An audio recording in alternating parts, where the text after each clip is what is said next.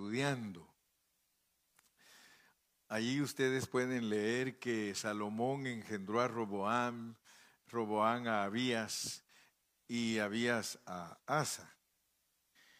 Eh, cuando uno lee la Biblia, eh, si uno no tiene una buena dirección, si no lo han instruido a uno, sí, uno lee la Biblia, pero no, no sabe qué es lo que Dios le quiere decir a través de ella.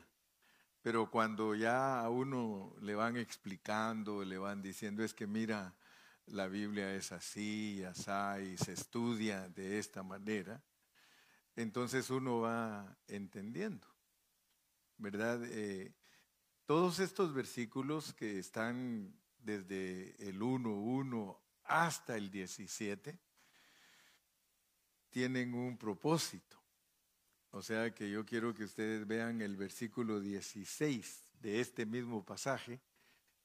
Cuando uno lee versículo por versículo se llama estudiar bajo contexto. O sea que uno analiza todo el pasaje para saber qué es lo que Dios le quiere comunicar. En este caso, ustedes van a leer que fulano engendró a Sutano, Sutano engendró a Mengano, Mengano a Perencejo, etc. Y va poniendo todos los nombres para esto, mire. Llega hasta Jacob, que engendró a José, marido de María, de la cual nació Jesús, llamado el Cristo. Entonces todos nosotros tenemos que saber que el propósito de Dios al darnos todos esos nombres es para que nosotros entendamos que de todos ellos, o sea, es, el, es la genealogía de Jesucristo. Algunos de ustedes están relacionados con esas expresiones porque cuando van a hablar de la descendencia de una persona, usan lo que se llama árbol genealógico. ¿Verdad? Le dicen a uno que hay un árbol genealógico. Y entonces por medio del árbol genealógico uno entiende quiénes son sus familiares. Entonces aquí el propósito, estoy diciéndole para aquellos que son nuevos y que quizá por primera vez van a escuchar al pastor Carrillo, entonces yo me doy a entender para que de esa manera no andemos, bueno, ¿y qué quiso decir este hermano? ¿Verdad? Entonces ustedes se dan cuenta que todo esto, regresemos al 1.1, porque eso se llama contexto. Libro de la genealogía de Jesucristo, hijo de David, ahí ustedes entienden que pues dice que era hijo de José, pero también es hijo de David, lo cual significa que viene de la línea de David, hijo de Abraham, viene también de la línea de Abraham. Entonces, el Señor Jesucristo para nacer aquí en la tierra tiene a toda su familia registrada en la Biblia para que Él naciera aquí físicamente. Entonces ustedes deben saber que el Señor Jesucristo, que es Dios hecho hombre, pertenece a ciertas familias humanas. A pesar que Él es Dios, él se hizo hombre y nació a través de su familia humana. Pero resulta que el mensaje de la Biblia no es solamente entender a Jesús con una familia humana, sino que el propósito es más profundo que eso. Y por eso es que consultamos los contextos y tenemos que ir a allí mismo a Mateo, que es también contexto de todos esto, estos pasajes, Mateo 12, 46 en adelante. Mateo 12, 46. Pero mi punto es que ustedes logren ver que el Señor tiene humanidad y tiene divinidad. Dice que un día estaba hablando Jesús con la gente y entonces su mamá, la Virgen María, y sus hermanos, porque él tenía también otros hermanos, estaban afuera y le querían hablar. Y le dijo uno, he aquí que aquí tu madre y tus hermanos están afuera y te quieren hablar. Respondiendo él al que le dijo eso, él le dijo, ¿quién es mi madre? ¿Y quiénes son mis hermanos? Y extendiendo su mano hacia sus discípulos, les dijo, ellos son mi mamá y ellos son mis hermanos. Entonces quiere decir que por un lado el Señor Jesús tiene familia humana, terrenal, su mamá y sus hermanos. Pero por el otro lado, y que usted tiene que notar que es lo más importante, porque no es que él haya despreciado a su familia natural, sino que él tenía un propósito al haber venido aquí y era de encontrar su familia espiritual. Entonces esto nos debe de ayudar a despertar nuestro espíritu y nuestra, nuestros sentidos, porque resulta que Cristo reclama una familia espiritual, que es antes que la familia terrenal. Ahora, eso para nosotros tiene que causarnos un impacto. Nos debe de impresionar que Jesús tiene familia que va antes que su familia terrenal. Ahora, fíjense, pues ustedes y yo amamos mucho a nuestra familia terrenal y damos hasta la vida por ellos, ¿no es cierto? Dios guarde que alguien vaya a tocar a alguien de nuestra familia nosotros la defendemos a capa y espada. Yo he, oído mujeres que dicen, con mis hijos no se metan. Dios guarda, porque dice, con mis hijos no se metan. Todo lo que quieren pueden hacer y deshacer, pero cuando me tocan a mis hijos, ni siquiera saben con quién se están metiendo. ¿Verdad? Bueno, pero el asunto es que si usted es un cristiano genuino, si usted es una cristiana genuina, usted es familia mía. Antes que mis propios hermanos en la carne y mi papá y mi mamá. Fíjese pues. Por eso fue que Jesús defendió tanto la unidad de sus hijos, porque él, él sabía, él decía, mi, mi madre y mis hermanos son los que hacen la voluntad de mi Padre que está en el cielo. Entonces usted es hermano de los que están aquí, los genuinos, porque si hay colado algún chamuco aquí, no sé ni quién sea, ¿verdad? no sé ni quién sea, ni voy a decir, hey, o, o, voy a quedármele viendo a alguno y decir este como que es chamuco. No, pero pero, pero yo quisiera que usted comprendiera estas profundidades de la palabra de Dios. Porque entonces cuando usted lee la genealogía de Jesucristo, Él está matando dos pájaros de un tiro. Porque Él nos está mostrando de qué familias nació y qué clase de personas eran, para que nosotros entendamos que todos nosotros tenemos las características de esas personas. Y entre ellos hay malos, hay malísimos, y hay buenos y hay buenísimos. Por supuesto que para nada, ¿verdad? Pero entre todas las personas que Dios usa para que nazca Cristo, ellos tienen características que nos afectan a nosotros. Porque lo que Dios está buscando, si Él dice que nosotros somos su mamá y sus hermanos, Él está buscando que Cristo nazca de nosotros. Y eso a veces todavía la mente natural no está capacitada para captarlo 100%.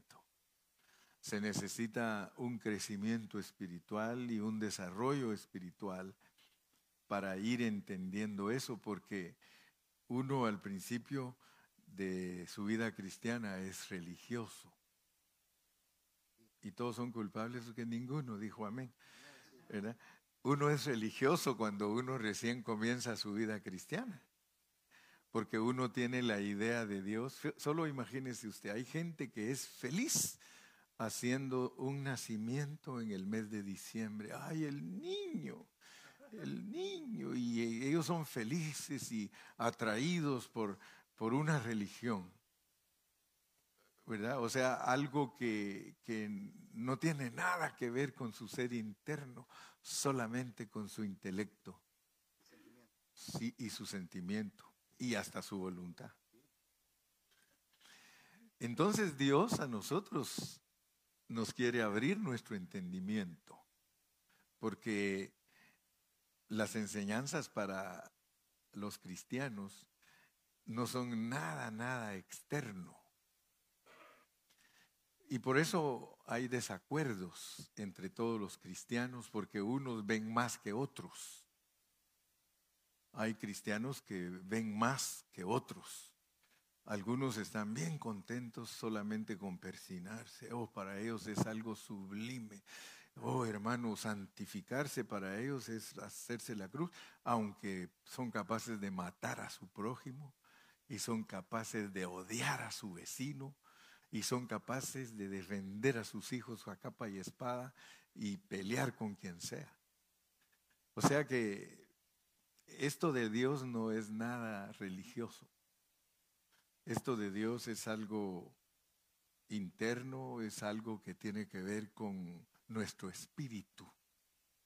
¿Qué es lo que Dios es capaz de hacer dentro de nosotros? Eso, eso es realmente una vida cristiana genuina.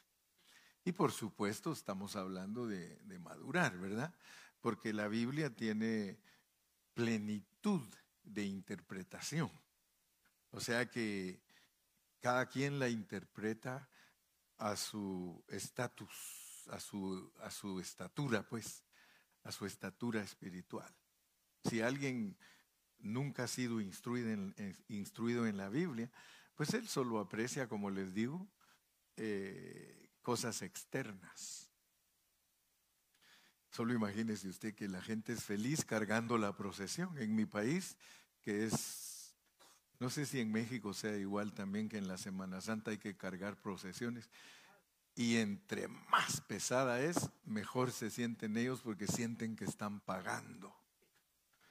O si tienen que irse de rodillas cinco kilómetros para ellos, trae mucha satisfacción a su alma porque ellos creen que como son malos, que con eso están como pagándole a Dios sus delitos. Y todo eso pues es mentira, porque Cristo murió en la cruz para perdonarnos de todos nuestros pecados, de todos nuestros pecados.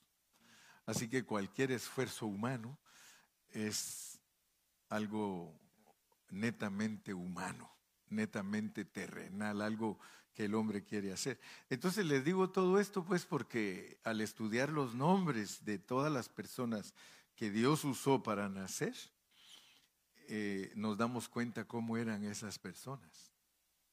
Y entonces nosotros tenemos que calificarnos a la luz de esas personas y darnos cuenta si nosotros estamos haciendo lo mismo que ellas hacían porque dice la Biblia que Dios los pone a ellos para que nosotros no cometamos los mismos errores.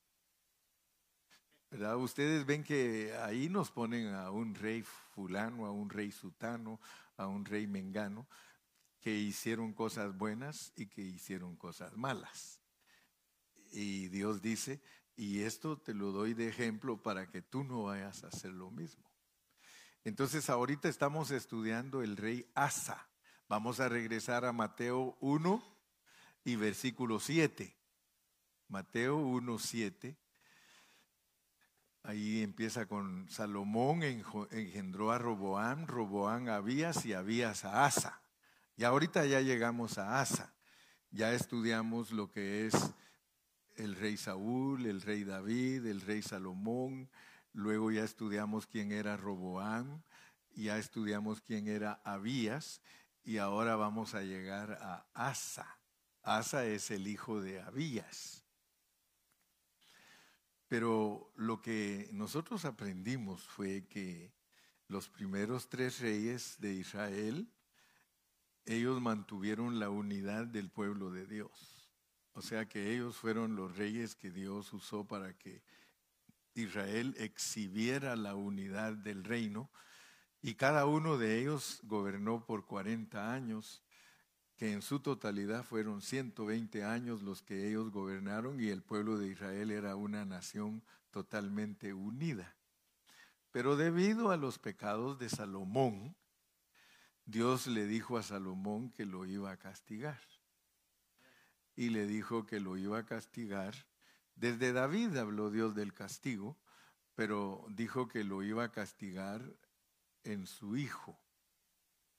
Y eso nos despertó a nosotros y nos encendió el foco, dijo aquel, porque resulta que son enseñanzas que Dios usa para que nosotros nos demos cuenta que muchas veces Dios no nos juzga a nosotros, sino que nos juzga a nosotros en nuestros hijos.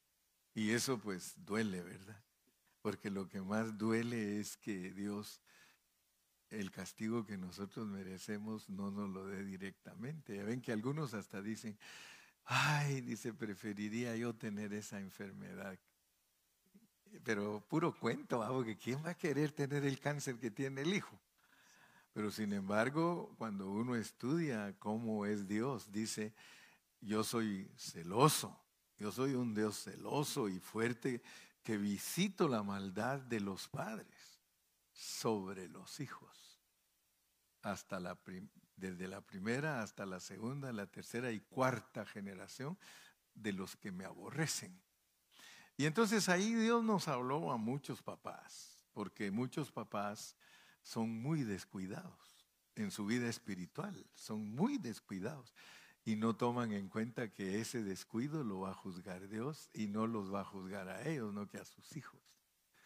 Porque el descuido de ellos Dios lo castiga en sus hijos. Y si Él es frío, sus hijos serán refríos. Y los hijos de los hijos de Dios, requete fríos. Y los hijos de los hijos de los hijos, de una vez frisados. Porque así actúa Dios.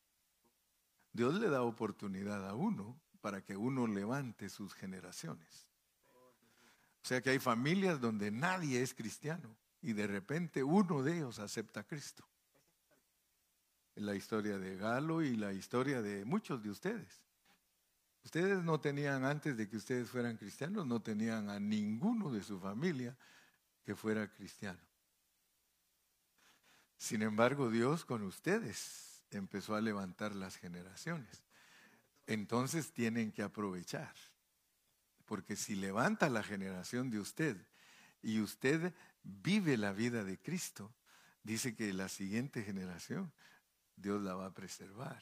Y la siguiente la va a preservar y la siguiente la va a preservar. O sea que hasta cuatro generaciones usted llega siendo un cristiano genuino, le va a dar en su familia mil generaciones que le sirvan a él. Solo con cuatro. Pero tristemente en algunos, ellos son los primeros y son chuecos no son genuinos, no son absolutos para Dios. Y entonces Dios para, frena la bendición que tenía preparada para darle a sus cuatro generaciones y después a mil generaciones. Entonces lo que sucedió con Salomón fue que Dios le dijo a David que, iba a a romper el reino en su hijo, especialmente el hijo de Salomón, que se llamaba Roboán. Y cuando Dios rompió el reino con Roboán, Roboán permitió toda clase de pecados en el pueblo. O sea que Roboán fue un rey que permitió todo lo que Dios prohibía. Todo. Dios prohibía en, en Levítico 18, ustedes lo pueden leer, Dios prohibía la prostitución, el homosexualismo, eh, la idolatría. Y comenzando con Salomón, que Salomón en el final de su vida dice que hasta se fue a los ídolos. Y entonces este Roboam fue peor que su papá, permitió todo, todo, todo. Entonces Dios no se agradó de Roboam y Abías, que fue el hijo de Roboam, como que quiso agarrar la onda, pero no la agarró, porque Abías se distinguió por que él guardó siempre los mandamientos de Dios, pero también se descuidaba en hacer cosas que hicieron los otros reyes, porque dice que siguió en los pecados de su papá Roboam, a pesar que ganó las guerras contra sus propios hermanos, porque él venció a Jeroboam con un ejército de 400 mil, derrotó a un ejército de 800 mil, lo cual significa que Dios peleó por él. Pero luego nos trajeron a Asa y ese es el que estamos estudiando ahorita. Vamos a irnos a Segundo Crónicas. Les prometo que solo voy a hablar tres horas. No, no son mentiras. Unos minutitos nada más para que usted se vaya bendecido. Vamos a ir a Segundo de Crónicas. Segundo de Crónicas. Oh, Vanessa, tú eres la hija de la hermana, ¿cómo se llama? Sí, yo creo que sí conozco a tu mamá, ¿verdad o no? Sí. Ah, bueno, sí. Entonces, por eso dije, Vanessa es hija de una hermana conocida para nosotros. Amén. Gloria a Dios. Entonces, ese era un anuncio, ¿eh? Pero como que se me prendió el foco ahí. Dice que aquí en segundo de Crónicas, y quiero que por favor todos ustedes pongan atención, porque segundo de Crónicas, el capítulo 14, el 15 y el 16, todos esos tres capítulos nos hablan de Asa. Pero yo quiero que ustedes noten cómo empezó Asa. Dice en el capítulo 14, durmió Abías, ahí se recuerdan que ya estudiamos a Abías, él durmió, o sea que se murió y durmió con sus padres. Ese es un versículo que nos muestra que que todos los hijos de Dios cuando se mueren se van a reunir con sus padres. ¿Ok? Eso es bíblico. ¿Verdad? Durmió y se fue con sus padres y fue sepultado en la ciudad de David y reinó en su lugar su hijo Asa, en cuyos días tuvo sosiego el país por diez años. Bueno, aquí ustedes se dan cuenta que este rey empieza bien, empieza bien porque nos dice que en sus días tuvo sosiego el país por 10 años. O sea que por lo menos 10 años de su reinado se puede decir que Asa supo hacerla. Versículo 2. E hizo Asa lo bueno y lo recto ante los ojos de Jehová su Dios, porque quitó los altares del culto extraño y los lugares altos, quebró las imágenes y destruyó los símbolos de acera. Por eso a él le llaman un rey reformador, porque él quitó todo lo que no le agradaba a Dios. Imagínense ustedes que el Papa hiciera eso. ¿Cómo no podría aparecer el Papa en otra historia que obedeció a Dios? Pero no, los papas ya van más de, no sé cuántos papas van ya, creo que como 180 papas desde que dicen que Pedro fue el primero. Y, están las fotos de ellos en el Vaticano diciendo que ellos son los papas puestos por Dios y que Pedro fue el primero. Pero papa, eh, Pedro no fue papa porque Pedro era casado y ellos no son casados. Entonces no es pura mentira de ellos que se inventaron que Pedro fue el primer papa. Porque si usted lee la Biblia dice que Pedro, Jesús le sanó la suegra. O sea que Pedro tenía suegra. Y que yo sepa, ni un papa ha tenido suegra. Lo que sí se les coló fue una papisa. Había, sí, o sea que hubo, hubo una mujer que fue papa que se disfrazó de hombre y se los vaciló y fue papa por mucho tiempo y era mujer. Así que eso de los transvestis no crean que es nuevo. Ya hubo papa transvesti.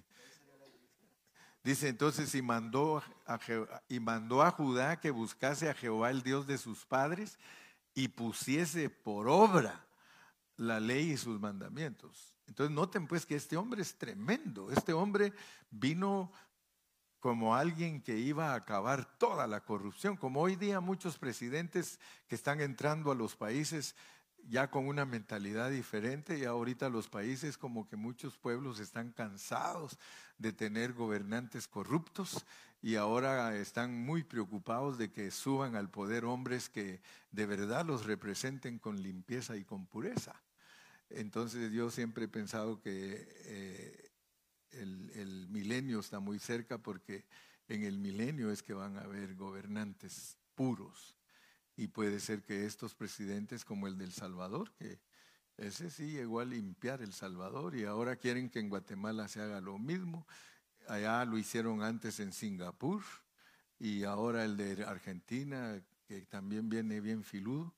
Y todos los gobernantes que están entrando ahora ya están cansados de la corrupción pero es con vísperas del milenio, porque ya viene el reino de Cristo y el reino de Cristo va a ser con justicia y usted y yo vamos a ser, dice, reyes en el milenio, si es que la hacemos, pues. Sí la vamos a hacer. Tenemos que hacerla, hágalo.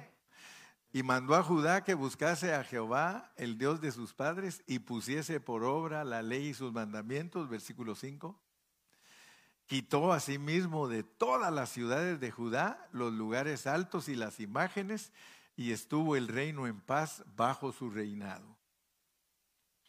Y edificó ciudades fortificadas en Judá, por cuanto había paz en la tierra. Eh, les dije que el reino de Cristo es el reino de paz. O sea que estas son fotografías como para que uno vea lo que va a ser el reino verdadero de Cristo. Dice, y no había guerra contra él en aquellos tiempos, porque Jehová le había dado shalom, le había dado paz. Versículo 7.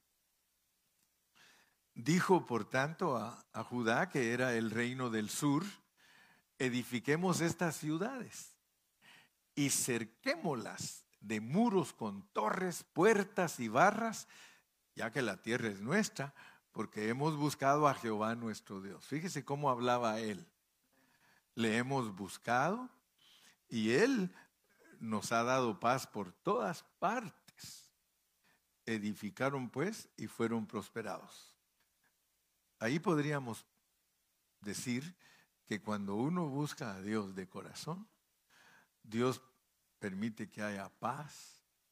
Y dice la Biblia que aún nuestros enemigos van a estar en paz con nosotros cuando nosotros busquemos a Dios. Versículo 8.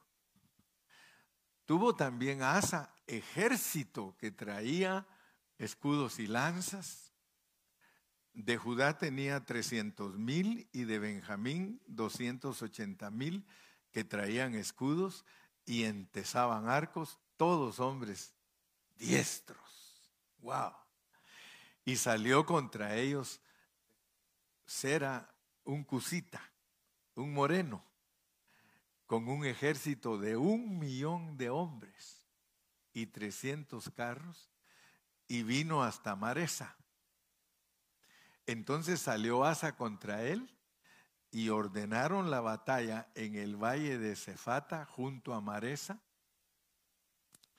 y clamó Asa a Jehová su Dios. Él tenía 580 mil soldados y viene contra él uno que tiene un millón. Humanamente hablando, ¿qué, se espera? Una derrota segura, ¿sí o no? Ok. Dijo, oh Jehová, para ti no hay diferencia alguna en dar ayuda al poderoso o al que no tiene fuerzas. Ayúdanos, oh Jehová, Dios nuestro, porque en ti nos apoyamos y en tu nombre venimos contra este ejército. Oh Jehová, tú eres nuestro Dios. No, verso 2, prevalezca contra ti el hombre. Sigamos leyendo. Y Jehová deshizo a los etíopes delante de Asa y delante de Judá, y huyeron los etíopes. Siga nomás. Y Asa y el pueblo que con él estaba los persiguieron hasta Gerar y cayeron los etíopes hasta no quedar en ellos aliento, porque fueron deshechos delante de Jehová y de su ejército y les tomaron muy grande botín. Atacaron también todas las ciudades alrededor de Gerar, porque el terror de Jehová cayó sobre ellas y saquearon todas las ciudades porque había en ellas gran botín. Asimismo atacaron las cabañas de los que tenían ganado y se llevaron muchas ovejas y camellos y volvieron a Jerusalén. Sigamos leyendo. ¿Ya se acabó? Qué bueno. Pero vamos a seguir con el capítulo 15. Capítulo 15 y versículo número 1. Notaron cómo está el ambiente, ¿verdad? El ambiente nos están diciendo que a él le fue bien, que él quitó todo lo que a Dios no le agradaba, que Dios estaba con él, que venció a sus enemigos, los corrió y todo. Pero miren ahora en ese mismo ambiente lo que nos relatan. El Espíritu Santo nos relata todo esto para que nosotros aprendamos. Vino el Espíritu de Dios sobre Azarías, hijo de Obed. este es un profeta. Él se llamaba eh, Azarías, ¿verdad? Y salió al encuentro de Asa. Y le dijo, oídme Asa y todo Judá y Benjamín. Jehová estará con vosotros si vosotros estuvierais con él. Fíjese que cuando usted lee el Antiguo Testamento, en el Antiguo Testamento no es igual que el Nuevo Testamento. En el Antiguo Testamento Dios venía a sus hombres y mientras ellos hacían la voluntad de Dios y el trabajo de Dios, Dios estaba con ellos. Pero en cuanto ellos dejaban de hacer la voluntad de Dios, Dios se apartaba de ellos. Porque hay muchos predicadores que le van a decir a la gente así y, y usan la Biblia es que si tú estás con Dios, Él está contigo. Pero si tú no estás con Dios, Él no está contigo. ¿Sí o no? Y usan pasajes del Antiguo Testamento. Uno tiene que tener mucho cuidado cómo usa el Antiguo Testamento, porque las promesas que Dios dio para el Nuevo Testamento son diferentes. Y asústate pues, porque en el Nuevo Testamento dice, no te dejaré, ni te desampararé. Dice, he aquí, yo estoy con vosotros todos los días hasta el fin del mundo. Y asústense pues, porque por eso es que nos portamos mal. Porque pareciera que tenemos un papá alcahuete Porque en el Nuevo Testamento los hermanos, todos nosotros nos hemos portado muchas veces muy mal. ¿Sí o no? Y Él no nos ha dejado. Él no nos deja porque, acuérdense, y la forma de, de, identificar a las personas del Antiguo Testamento con las del Nuevo es de que todas las personas del Antiguo Testamento eran hoteles para Dios mientras que todos los cristianos del Nuevo Testamento son la casa de Dios. Por eso les digo, ya si ustedes no ponen atención a las enseñanzas, ya es cosa de ustedes y ustedes pueden estar en sus conceptos y en sus convicciones mezclados. Pero eso ya es de ustedes. Pero si ustedes son cristianos muy responsables y le piden a Dios entender la Biblia en la manera que está escrita, para nosotros los cristianos del Nuevo Testamento, entonces nosotros vivimos vidas con una convicción mucho mejor que los cristianos que no tienen instrucción. Por eso yo siempre le aconsejo, sea, sea atento a la instrucción, no desprecie la sabiduría, búsquela. En el Antiguo Testamento todos esos hombres de Dios eran hoteles. Dios venía cumplía lo que tenía que cumplir con ellos y se iba. Por eso, si ustedes leen el Salmo 51, David sabía lo que es cuando lo abandona a uno el Espíritu Santo. Él vio cómo a Saúl lo abandonó el Espíritu Santo y que cuando se le iba el Espíritu a Saúl se volvía un hombre endemoniado. ¿Sí o no? Que solo la arpa de David le podía sacar los demonios. Amén. Entonces David sabía lo que era cuando ya el Señor se iba después de que cumplía la comisión y él le decía, no quites de mí tu Santo Espíritu. David estaba como un hombre que podía ver lo que iban a hacer los cristianos del Nuevo Testamento. Por eso es que la Biblia dice que de los profetas, dice, de los hombres nacidos de mujer, nadie mayor que Juan el Bautista. Pero dice que uno de los cristianos del Nuevo Testamento es mayor que Juan el Bautista, porque también a Juan le venía y se le iba el Espíritu, porque es hasta que Cristo murió en la cruz y resucitó que los cristianos se volvieron la casa de Dios.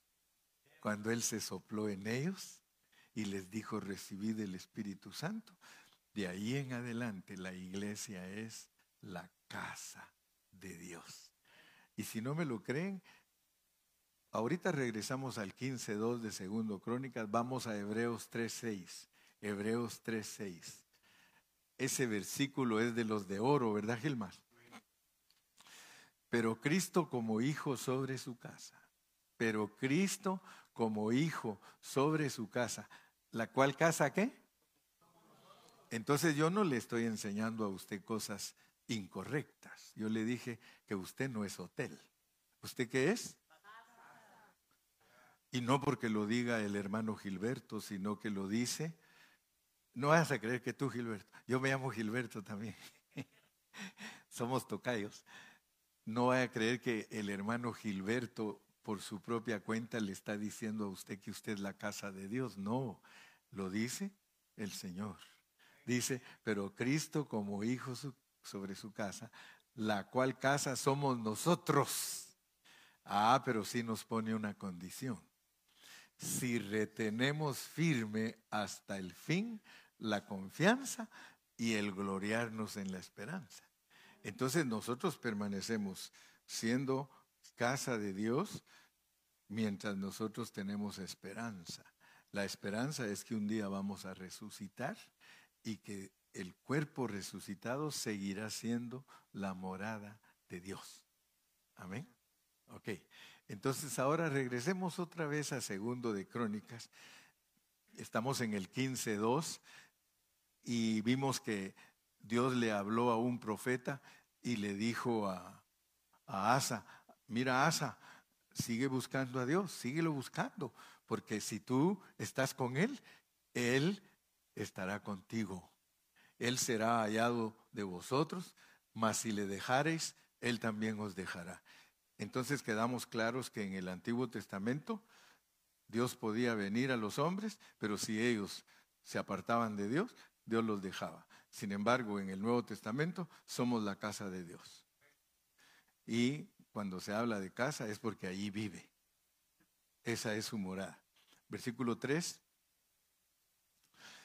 Muchos días, hay una versión que dice, muchos días estará Israel sin verdadero Dios y sin sacerdote que enseñara y sin ley, a pesar que a nosotros nos dice muchos días ha estado Israel, sigamos leyendo, pero cuando en su tribulación se convirtieron en Jehová Dios de Israel y le buscaron, él fue hallado de ellos. O sea que Dios puede ser hallado cuando uno lo busca.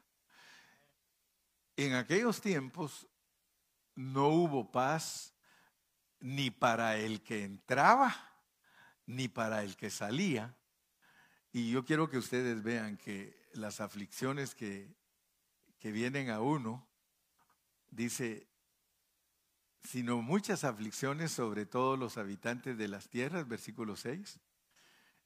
Y una gente destruía a otra y una ciudad a otra ciudad. ¿Por qué? Entonces yo quiero que ustedes vean pues que lo que le pasa al mundo no es porque el mundo quiera, sino que lo que le pasa al mundo es que cuando se apartan de Dios, Dios les manda toda clase de calamidades. O sea que a pesar de que Dios venía y se iba en el Antiguo Testamento, él, él, quiere que nosotros entendamos lo que pasa cuando Él está con uno y lo que pasa cuando Él no está con uno.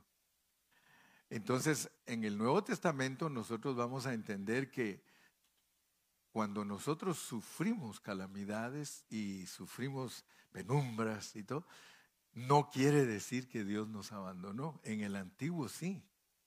En el antiguo, cuando alguien se portaba mal, Dios lo abandonaba. En el nuevo, aunque uno se porte mal, Dios siempre está esperando que uno se vuelva a Él.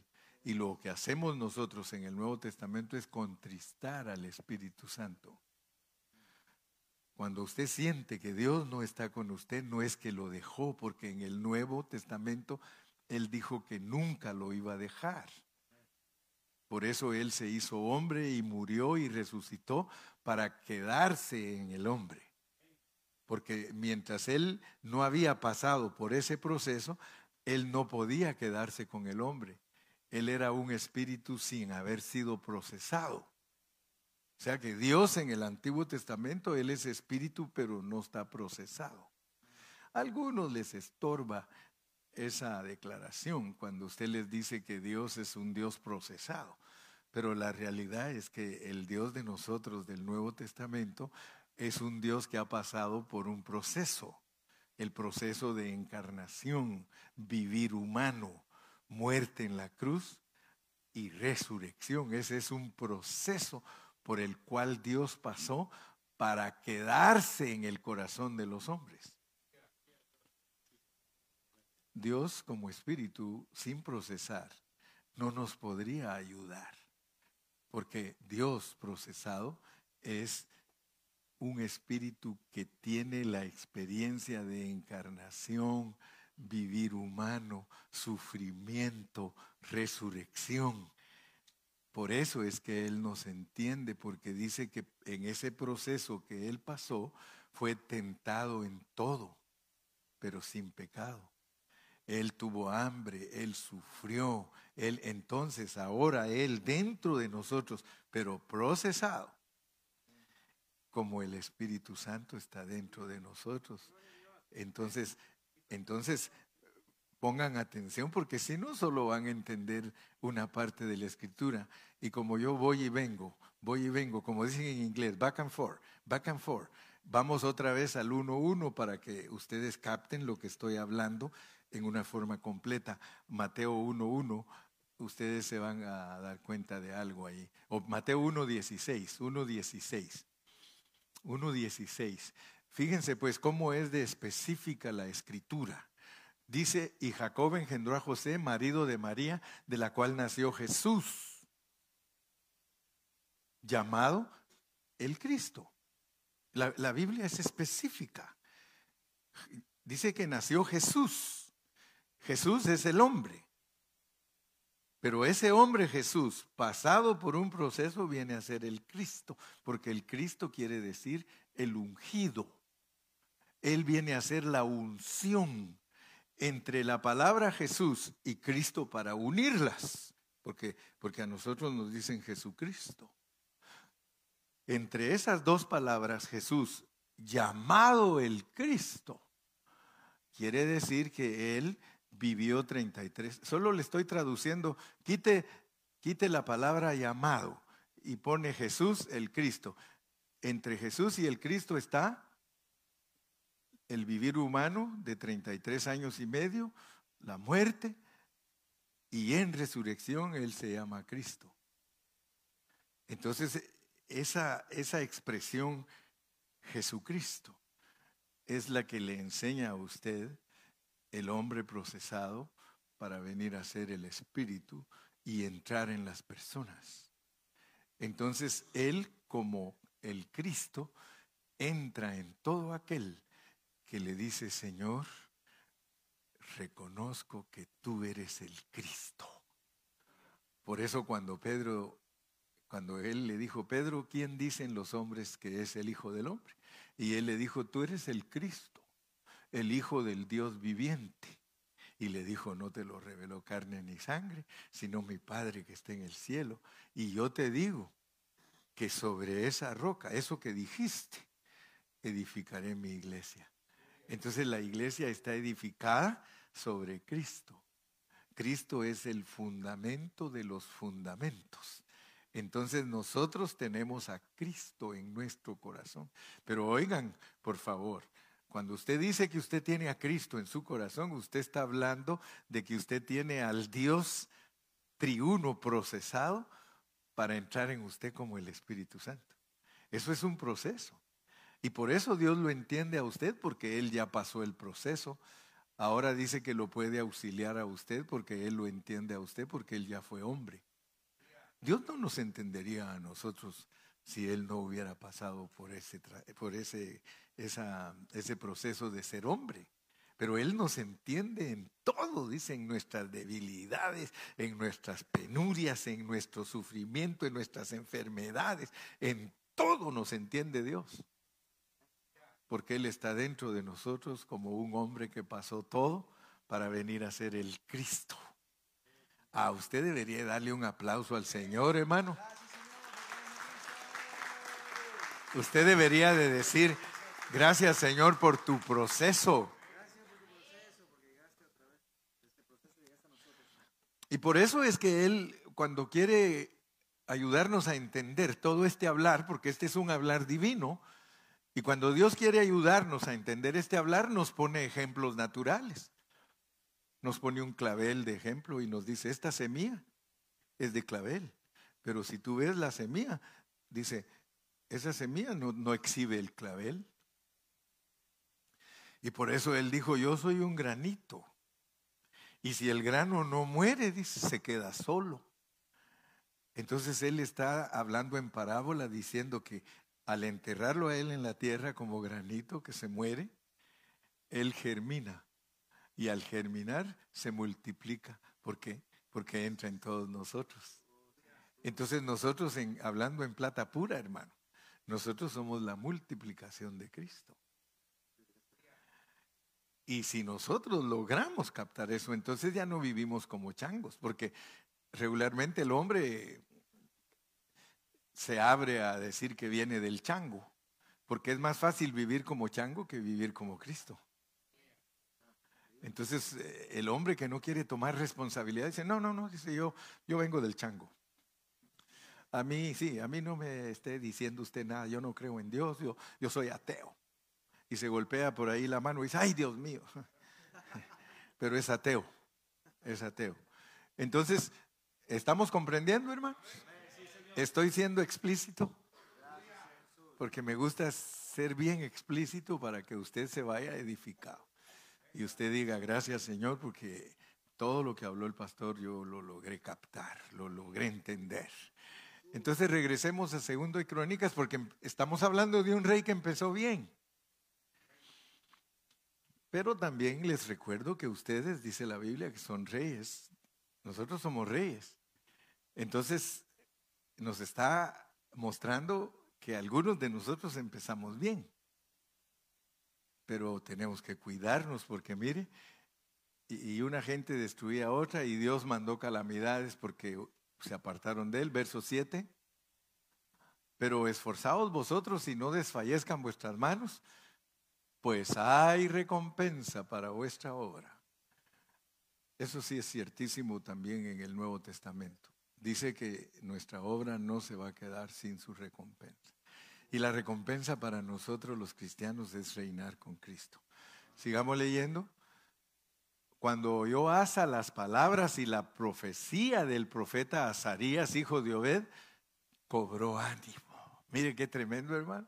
Cuando Dios le habla a uno y le dice, no te preocupes, yo estoy contigo, yo te sacaré adelante, nosotros cobramos ánimo, ¿sí o no? ¿Cuántos de ustedes han venido aquí y salen con su ánimo bien recobrado? Ah, o sea que la palabra de Dios los bendijo, los, les habló, se fueron llenos. Y dice, cobró ánimo y quitó los ídolos abominables de toda la tierra de Judá y de Benjamín y de las ciudades que él había tomado en la parte montañosa de Efraín y reparó el altar de Jehová que estaba delante de él. Sí, el pórtico de Jehová, sigamos leyendo. Después reunió a todo Judá y Benjamín y con ellos los forasteros de Efraín, de Manasés y de Simeón, porque muchos de Israel se habían pasado a él viendo que Jehová su Dios estaba con él. Fíjense que esto sucede. Esto sucede porque ustedes saben que del lado de Judá estaba Asa y allá en el otro lado estaba Jeroboán. Y Jeroboán estaba celoso porque los hijos de Israel veían que Judá siguió los caminos de Dios y entonces se ponían a verlos del otro lado y decían, no, dice, mejor vámonos para allá, vámonos porque allá sí están sirviendo a Dios. Y eso es lo que sucede hoy en día. Nosotros hemos crecido, hemos crecido, esta iglesia ha crecido. Y muchos de ustedes son testigos. Algunos de ustedes vinieron aquí porque me vieron en el Facebook, ahí predicando y dice, eh, nos vamos a ir allá con ese pastor porque él se dedica a solo la Biblia. Y mire, y los otros pastores celosos, los jeroboanes, pues, celosos. Sí, ¿no? Si ustedes supieran las historias que me cuentan los hermanos, dice hermano Carrillo, fíjese que yo me vine para esta iglesia y el pastor de allá me maldijo. Ustedes saben que los pastores son tan malos que cuando alguien se cambia de congregación, los maldicen, hermano. Qué corazón el que tienen, hermano. Yo no maldigo a ningún hermano si algún día se va de aquí, hasta le doy la patadita. Dice, bendígame hermano Carrillo, sí. No, yo aprendí eso, fíjense, yo, yo no soy de esa clase de pastores.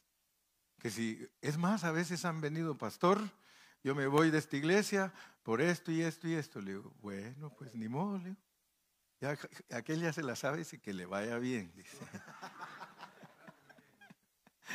que le vaya bien. Sí, yo le digo, hermano, mira, si tú no te satisface lo que el hermano Carrillo predica, imagínate qué puedo hacer. Si yo me esfuerzo porque tú seas alimentado de la palabra de Dios, me esfuerzo por ser un hombre que busca a Dios para ayudarte y tú así no, no atesoras nada de esto, le digo, pues ¿qué voy a hacer? Pero yo nunca te voy a maldecir porque tú te vayas de aquí, hermano. Sin embargo, eso hacía Jeroboam. Una vez dijo, porque Dani ya tiene años de venir aquí. Y yo le he dicho, Dani, quédate allá mejor. Y dice, quédate allá. Le digo, dice, no, pastor, hasta que Dios diga. Hasta que él viene todos los viernes y todos los domingos. Un viernes no y otro tampoco. Pero, no, pero sí viene, sí. Él, él viene viernes y domingo desde Victorville y se ha ganado a toda su familia. Y toda su familia viene desde Victorville. Y eso es admirable, hermano, porque a uno solo lo siguen cuando ven que de verdad uno pelea su buena batalla. O sea que en ti hay cosas buenas, buenas. Y todos ellos las ven. Y dicen, no, nos vamos con, con Dani, vamos a, a la reunión. Y gracias a Dios, ayer estábamos, no vino hoy Ismael, ¿va? Pero Ismael, ya ves, lo ganaste también para el Señor. Bueno, por tu hija, ¿verdad? Pero, pero ya ves que, que aquí viene también Ismael. Y ayer nos estaba contando, nos dice, pues yo, mire, dice, soy católico, pero ¿sabe qué? Le voy a confesar la verdad, hermano Carrillo. Yo soy católico, pero de nombre, porque solo fui a mi primera comunión y ya nunca más fui. Pues qué bueno, le digo, porque así entiendes esto. Y ahora me dice, estoy tratando de entender bien todo esto. Así que gracias a Dios porque tenemos testimonios, pues, de que la gente busca en dónde edificarse. La gente busca en dónde se hable la palabra. Sí, ah, pues de los hermanos que le conté que por aquí me están viendo con sus ojos, ellos decían, hermano, el pastor se enojó mucho y ¿sabe qué nos dijo? Dice, ¿y se van a ir a meter a esa iglesia que tiene falsa doctrina? Solo fíjese lo que le dice, que tenemos falsa doctrina y usamos la Biblia más que ellos. Pero es por el celo carnal, el celo carnal, porque muchos pastores quieren que solo a ellos los quieran y que no quieran a otros. Sí. Sí, por eso yo a usted le canto la canción, quiéreme. No, pues yo, yo le pido, yo siempre le digo, mire hermano, no endiosemos a los pastores. Yo no quiero ser endiosado, yo lo único que quiero es que usted me ame en Cristo Jesús. Ámeme y invíteme a comer. Sí, este viernes me llevaron a comer por ahí, desayunando en el IHOP. ¿Qué te parece? Lo que quiera, me dijeron que pidiera. Pedí de todo. Por eso estamos como estamos, dice. Versículo 10. Versículo 10. Se reunieron pues en Jerusalén en el mes tercero del año décimo quinto del reinado de Asa. Y en aquel mismo día sacrificaron a Jehová. Fíjese, mire, esto es impresionante yo creo que muchos ni lo entienden. Sacrificaron del botín que habían traído 700 bueyes y 7 mil ovejas, hermano. Por supuesto que de ahí comían también, ¿verdad? O sea que era un pueblo entero, ¿verdad? Porque la mitad de toda esa comida se la comía el pueblo, los sacerdotes, porque la otra mitad la quemaban porque la idea era que Dios comía. O sea que todo lo, que el pueblo de Israel quemaba totalmente a que quedaran cenizas, esa era la parte de Dios. Pero por supuesto que son figuras para que nosotros los cristianos del Nuevo Testamento entendamos que la ofrenda que es Cristo, porque todas las ofrendas solo tipifican a Cristo, y esas ofrendas que tipifican a Cristo son experimentadas por nosotros. Entonces nosotros lo que le ofrendamos a Dios es la satisfacción que usted tiene de Cristo. Cuando por eso siempre les pregunto yo, ¿cómo estuvo tu semana? ¿Cómo estuvo tu semana? Porque tú vienes aquí a la fiesta a celebrar la victoria de Cristo de tu semana. O sea que te, dio paz, te dio salud, te dio gozo. Desbórdate aquí. No esperes que te estén diciendo, ah, pues hermano, alaba a Dios. Ah, pues hermano, no, métete, mire, aquí cuando usted vea los cantos, por lo menos, mire, si no le dan ganas de aplaudir, yo estaba viendo que venden unos aparatos que se ponen y le hacen las manos a uno así. Si no tienes ganas de aplaudir, cómprate uno de esos aparatos. Se los ponen en los brazos y... Y si te duermes, venden unos ojos que al cerrar los ojos te los pegas y te ven que estás despierto aquí es para venir a gozarnos. Aquí es para venir a celebrar. Desde que tú atraviesas esas puertas, debes de saber que aquí es para que glorifiques a Dios, que grites si quieres. Si quieres correr, corre, hermano. Al fin y al cabo, por ahí dicen que estamos locos. Así que si estamos locos, hermano, locos por Cristo. Número 12. Ya vamos a terminar. Número 12. Entonces prometieron solemnemente que buscarían a Jehová, el Dios de sus padres, de todo su corazón y de toda su alma. Mire lo que logró Asa. Mire lo que logró Asa. El rey Asa logró todo el pueblo se comprometiera delante de Dios. Y eso es lo que busca el hermano Carrillo que cuando usted escuche la palabra de Dios, usted se comprometa con Dios y que usted, hermano, diga, yo voy a servir a Dios. ¿Por qué? Porque había un edicto, cualquiera que no busque a Dios, el Dios de Israel, que se muera, grande o pequeño, hombre o mujer. Fíjese, hermano, qué tremendo. Ahí esa ley era dura, hermano. Versículo 14. 14. Hay 19, yo sé. Y juraron a Jehová con gran voz y júbilo al son de trompetas y de bocinas. Todos los de Judá se alegraron de este juramento porque de todo su corazón lo juraban y de toda su voluntad lo buscaban y fue hallado de ellos y Jehová les dio paz por todas partes. versículo 16. Y aún a Maaca, que era la abuela del rey Asa, él mismo la depuso de su dignidad porque había hecho una imagen de la diosa de la, diosa de la fertilidad, y Acera, que era la esposa de Baal, la Baala, y, Asa destruyó la imagen y la desmenuzó y la quemó junto al torrente de Cedrón, 17.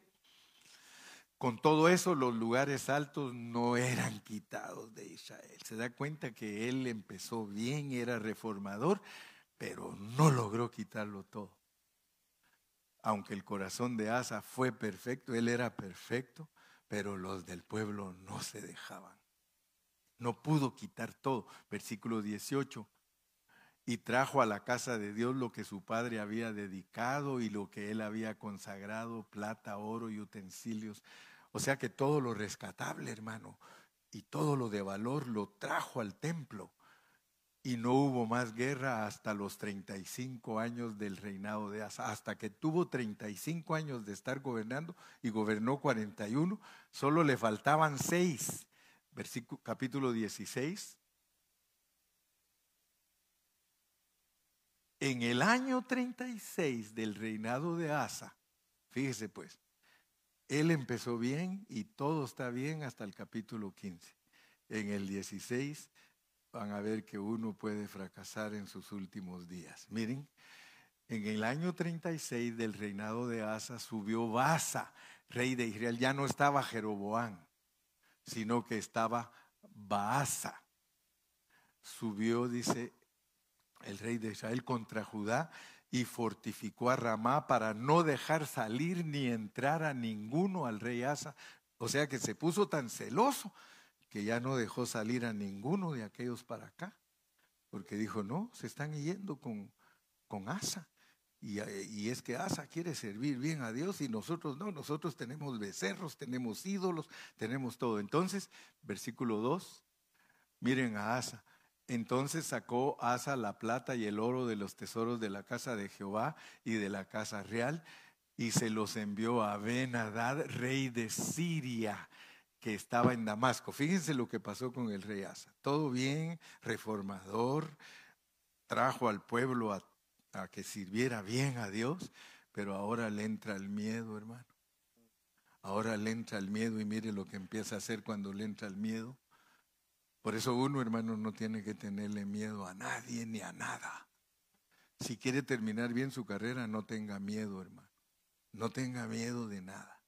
Mire, diciendo, verso 3, al rey de Asiria, a un impío le dice, mira, aquí tengo oro, tengo plata, tengo piedras preciosas, ¿por qué no hacemos alianza, así como, como hubo entre mi padre y el tuyo? He aquí te he enviado plata, oro, para que vengas y deshagas la alianza que tienes con el rey de Israel, con Baasa, a fin de que se retire de mí porque solo me hace la vida dura. Él está siempre peleando conmigo. Por supuesto que esas son figuras de los pastores peleando contra los pastores, los reyes peleando contra los reyes. Porque cada vez que usted pelea con un hermano, usted está rey contra rey. Porque su hermano es rey y usted es rey. Un pastor es rey, el otro es rey. Entonces, peleándose porque las ovejas buscan en dónde está lo más sabroso de la comida y dónde hay pastos delicados. Y entonces viene aquel y dice, voy a hacer alianza con el rey para que me retire a este hermano Basa, porque es mi hermano. Verso 4. Y consintió Benadad con el rey Asa y envió los capitanes de sus ejércitos contra las ciudades de Israel y conquistaron Jon, Dan, Abel, Maim y las ciudades de aprovisionamiento de Neftalí. Ya de aquí en adelante se me lengua la traba. Verso 5. Oyendo esto, Baasa cesó de edificar a Ramá y abandonó su obra. Verso 6. Entonces el rey Asa tomó, a todo Judá y se llevaron de Ramá las piedras, la madera con que Baasa edificaba y con ellas se fue a edificar Jeba y Amispa. Seguimos. ¿Sí? En aquel tiempo vino el vidente Anani, otro profeta. Ahora ya no es Azarías. Ahora el vidente Anani viene a Asa, rey de Judá, y le dice, por cuánto te has apoyado en el rey de Siria y no te apoyaste en Jehová tu Dios, por eso el ejército del, rey de Siria ha escapado de tus manos. 8. Los etíopes y los libios no eran un ejército numerosísimo con carros y mucha gente de a caballo, con todo, porque te apoyaste en Jehová. Él los entregó en tus manos. Porque los ojos de Jehová contemplan toda la tierra para mostrar su poder a favor de los que tienen corazón perfecto para con Él. Locamente has hecho en esto, porque he aquí en adelante habrá más guerra contra ti. Entonces se enojó Asa. Mire hermano, qué tremendo.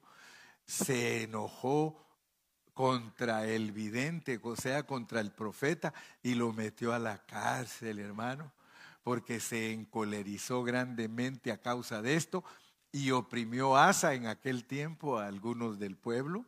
Verso 11. Mas he aquí los hechos de Asa, primeros y postreros, están escritos en el libro de los reyes de Judá y de Israel. 12.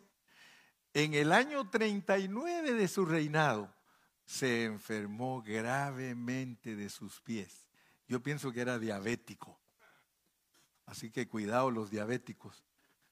Sí, porque casi todos los diabéticos se terminan enfermos de los pies, hermano.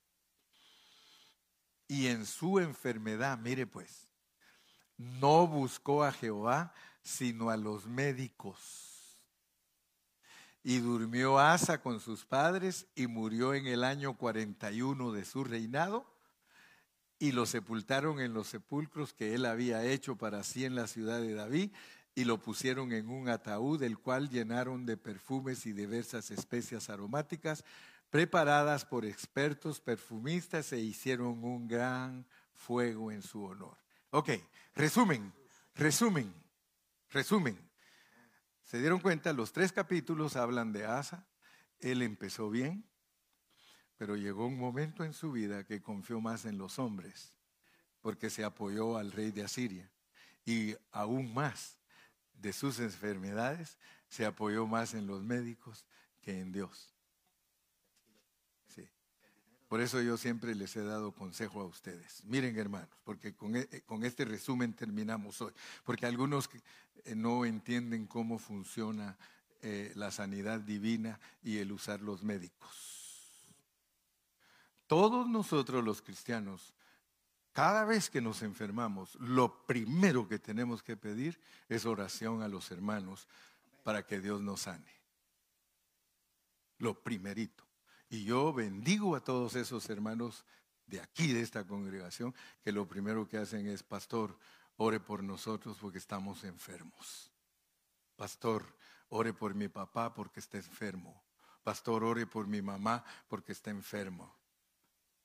Si tú te olvidas de tu localidad cuando te enfermas, tú no estás confiando en Dios. Yo no te estoy diciendo porque la Biblia no prohíbe que vayas con los médicos. Lo que la Biblia prohíbe es que pongas tu confianza total en los médicos y no en Dios. Dios es primero. Dios es tu sanador. Dios es tu doctor. Dios, Dios, Dios. Y ya, hermano, cuando... Mire, yo me recuerdo que, que una vez yo me enfermé, pero gravemente, hermanos. Bueno, yo tengo como tres veces en mi vida entera que me he enfermado que parece que me voy a morir. Tres veces me ha pasado que parece que ya me voy. Y después me canta mi esposa, porque estás que te vas y te vas y te vas y no te has ido.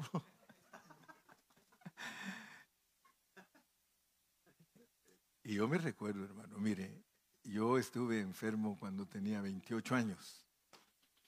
Tenía un dolor fuerte aquí en mi vientre, en el lado derecho. Y yo tenía mucha fiebre, hermano. Y mi esposa me decía, Gilberto, ya es tiempo que vayas al doctor porque ya le pediste y la fiebre no se te baja. Y yo le decía, Él me va a sanar. Él me va a sanar. Él me va a sanar. Pero gracias a Dios, hermano, porque fíjese que yo confié más en Dios que cuando me llevaron al doctor arrastrado, hermano, porque ya ni caminar podía. El doctor me dijo, de una vez al quirófano. Y me abrieron, hermano, y se me había reventado el apéndice y tenía peritonitis.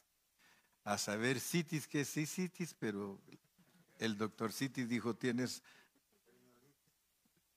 peritonitis. Y gracias a Dios, hermano, me operaron y me levanté. Otra vez, hermano, me hinché. Sarita se ríe de mí porque Sarita me vio bien hinchado y le daba risa yo, dice. Es que pastor, fíjese que aunque no quisiera reírme, no podía de verlo con sus labios bien inflados, me dice. Bien hinchados, dice, parecía un moreno. Dice, y, y se reía ella porque me hinché todo, hermanos. Y me rascaba y se me hacían unas llagas, pero tremendas. Y muchos hermanos me fueron a visitar como cuando fueron a ver a Job. Y eh, inclusive un hermano me dijo, te vas a morir, Gilberto. No, le dije, vamos orando, orando. Oraron por mí, hermano, Dios me sanó. Y la tercera fue, hermano, que me encontró una vez, eh, yo me la llevaba de valiente y creyendo que Dios me... Siempre he creído que Dios me puede sanar, siempre. Y siempre me han llevado cuando ya estoy para morirme. Pero le doy gracias a Dios porque Él me trae otra vez de vuelta, porque honra mi fe. Él de último ha dejado que los médicos me, me traigan, pero yo he confiado en que Él lo puede hacer.